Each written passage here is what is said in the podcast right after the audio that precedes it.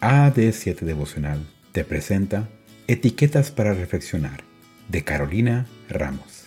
La devocional de hoy lleva por nombre La bendición de la mayordomía, 7 de agosto. Pero el generoso pensará generosidades y por generosidades será exaltado. Isaías 32, 8.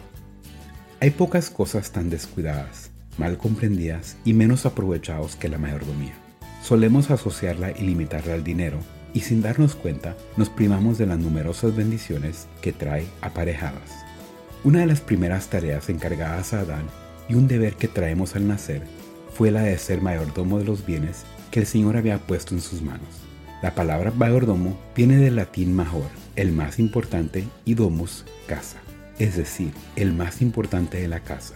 Obviamente se refiere a la servidumbre, no al dueño de casa, pero es él que lo sigue en jerarquía, es aquel en quien se deposita la confianza y a quien se le delegan las responsabilidades. Quizás escuchaste hablar de las cuatro T de la mayordomía cristiana, templo, talentos, tesoros y tiempo.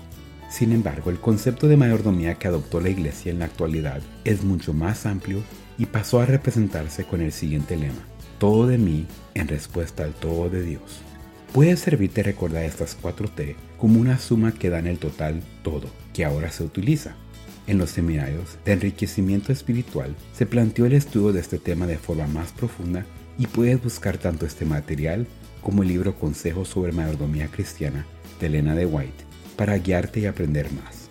Te propongo dedicar algunos de los próximos sábados a estudiar más este importante tema con ilustraciones, citas y ejemplos cotidianos para que puedas descubrir o recordar los tesoros y las bendiciones que Dios tiene preparados para sus mayordomos fieles en todos los aspectos de sus vidas.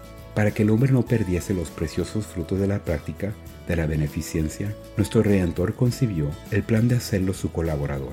Dios habría podido salvar a los pecadores sin la colaboración del hombre, pero sabía que el hombre no podía ser feliz sin desempeñar una parte en esta gran obra. Qué hermoso pensamiento.